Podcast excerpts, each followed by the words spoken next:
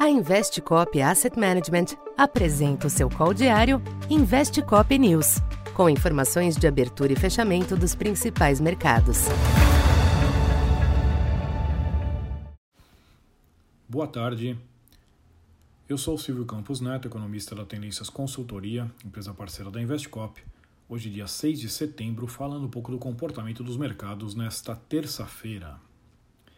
Os mercados internacionais tiveram uma sessão marcada por maior aversão ao risco, em dia de retomada dos negócios em Nova York após o feriado norte-americano de ontem.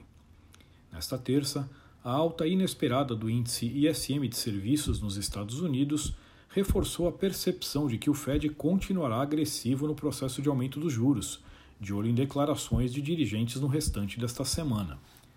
Tal ambiente puxou os yields dos Treasuries, com a taxa de 10 anos voltando a superar 3,30, no maior nível desde junho. Com isso, o dólar teve um dia de valorização disseminada ante as demais moedas.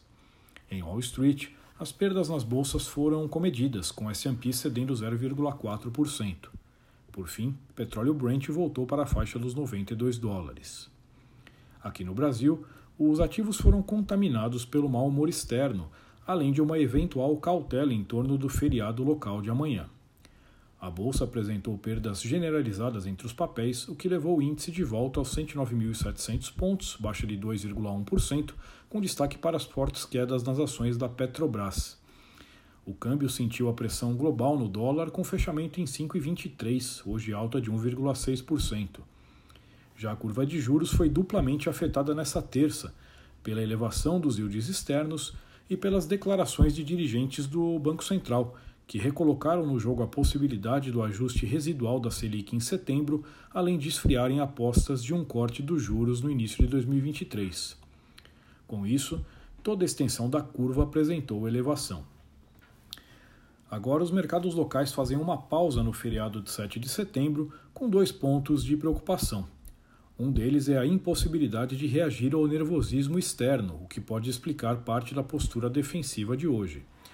Outro é o temor com, a, com manifestações políticas em torno da data que possam elevar a temperatura do processo eleitoral. No exterior, a quarta-feira deve continuar digerindo os temas do momento, em especial as perspectivas para a taxa de juros, com foco em declarações de três dirigentes do Fed ao longo do dia e no aguardo da decisão do Banco Central Europeu na quinta-feira. Assim, o quadro deve permanecer apreensivo, com o caminho ainda duro pela frente para a reversão das pressões inflacionárias em boa parte do mundo. Então, por hoje é isso. Muito obrigado e bom feriado. Essa foi mais uma edição Investe Cop News.